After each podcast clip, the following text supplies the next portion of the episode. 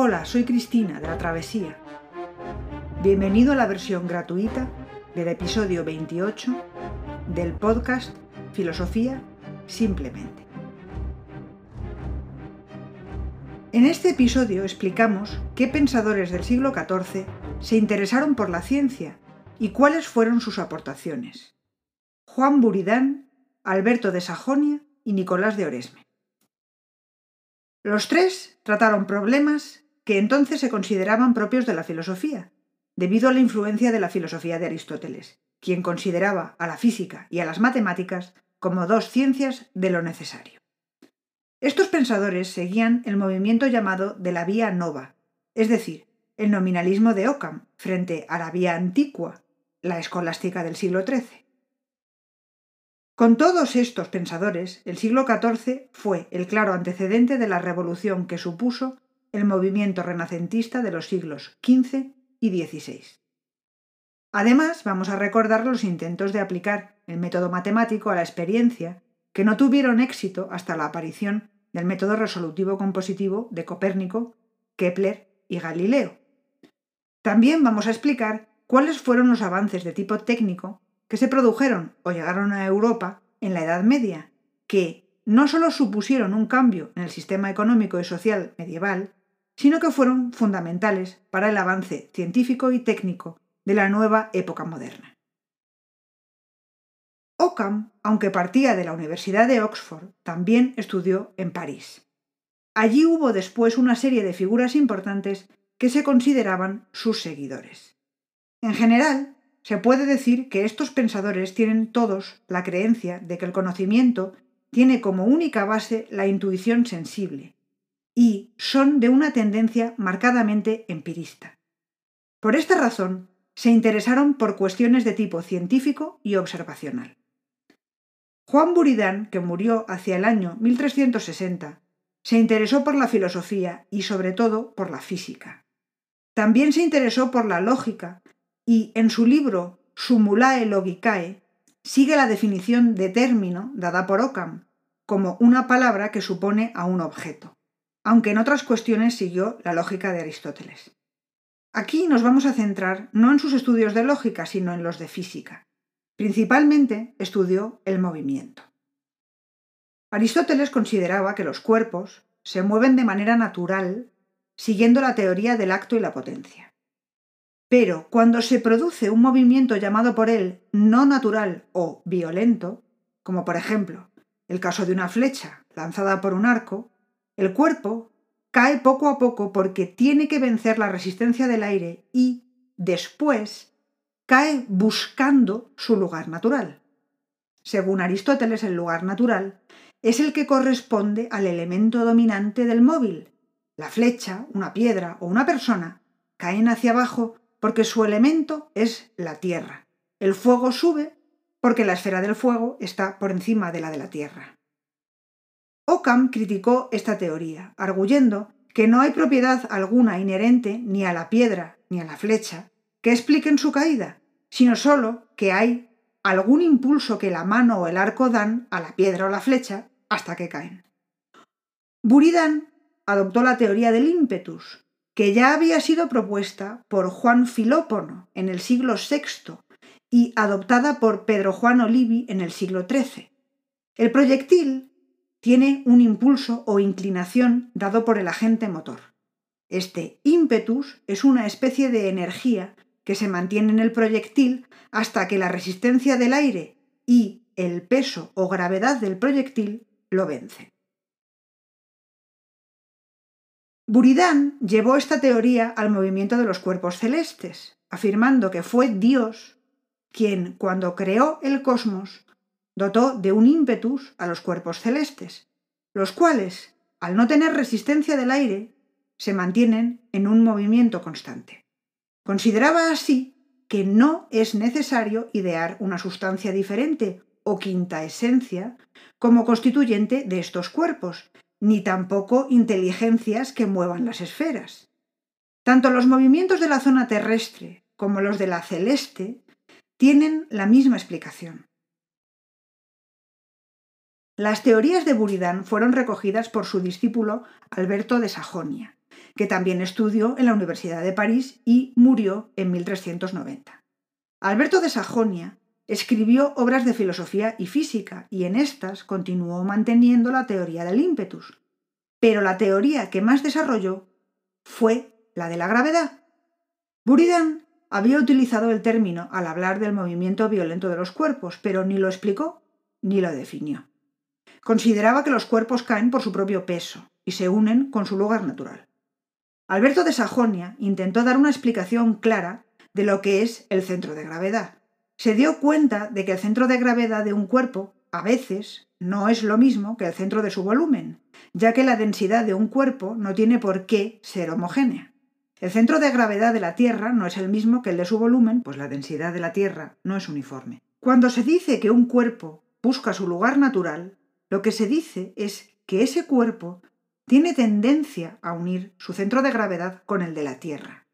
Lo que quiere decir gravedad de un cuerpo es esa tendencia. Alberto de Sajonia estaba ya intentando dar una explicación física de los hechos observados, y no una explicación metafísica. En esto fue un antecedente remoto de la física del siglo XVII. El tercer pensador de esta época que explicamos es Nicolás de Oresme, quien también estudió en París en la segunda mitad del siglo XIV. Oresme comenzó ya a escribir en francés además de en latín, e hizo traducciones al francés de la ética y la política de Aristóteles, pero él se centró en estudios de física y astronomía. Oresme, en su Tratado del Cielo y del Mundo, plantea que es imposible demostrar empíricamente que la Tierra esté en reposo.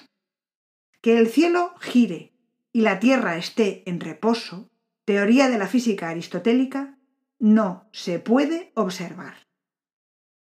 La posibilidad de que la Tierra girase sobre su propio eje, en vez de que fuese el cielo el que lo hiciese, había sido ya discutida, por si se ajustase mejor que el paradigma de la física aristotélica a las observaciones.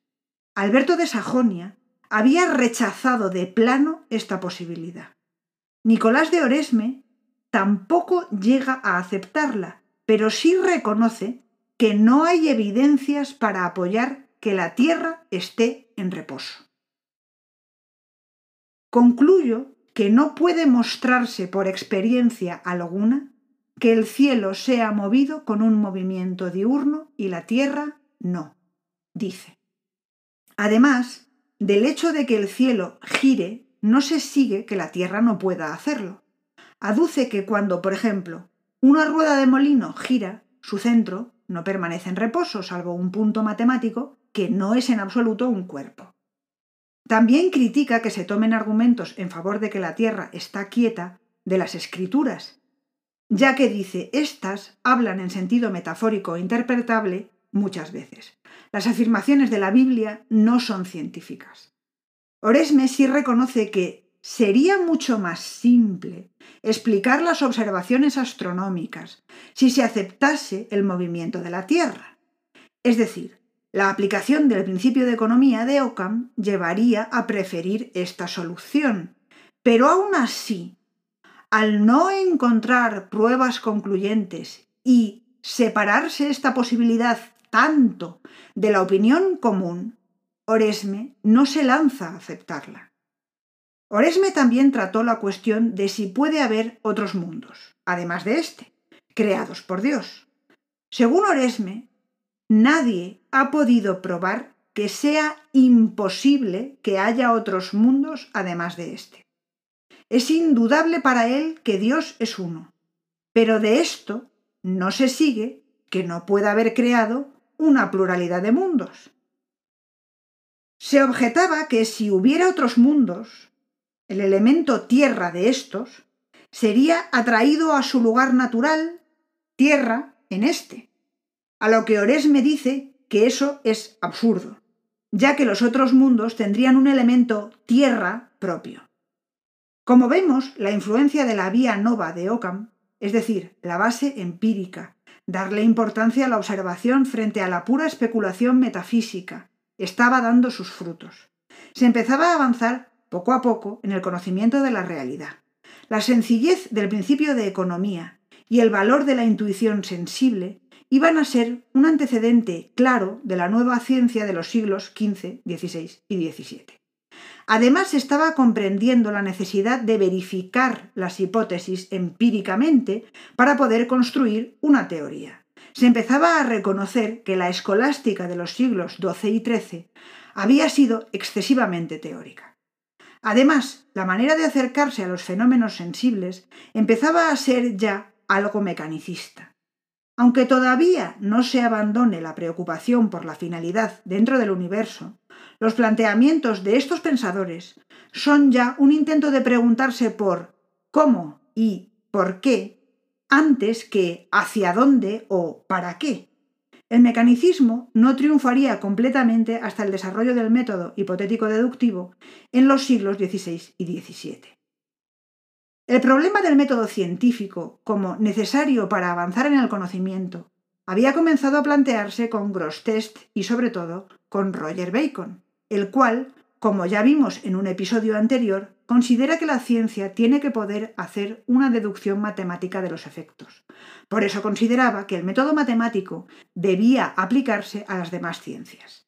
Es importante añadir que, al principio del siglo XIV, el asunto del método resolutivo compositivo ya se estudiaba. Por ejemplo, en la Escuela de Medicina de Padua, partiendo de observaciones, imaginaban una hipótesis que pudiera ser deducida de estas, y las consecuencias que se deducían de ella les sugerían un experimento para poder verificar dicha hipótesis. Esta escuela influyó posteriormente en Galileo, quien basó en ella mucha de la estructura lógica de su método científico. En el siglo XIV, como vemos, se va avanzando alejándose del mero hecho de observar los casos cotidianos como hacía Aristóteles, pero todavía se está lejos de lograr aplicar la matemática a las observaciones. Además del avance del pensamiento filosófico y científico que supuso el siglo XIV, a lo largo de la Baja Edad Media, se produjo la llegada a Europa de una serie de avances técnicos que supusieron transformaciones prácticas necesarias para la llegada de la Edad Moderna. Si quieres tener acceso a la versión extendida de este episodio, además de otro material adicional y exclusivo, visítanos en Patreon. Que tengas un muy buen día y hasta la próxima.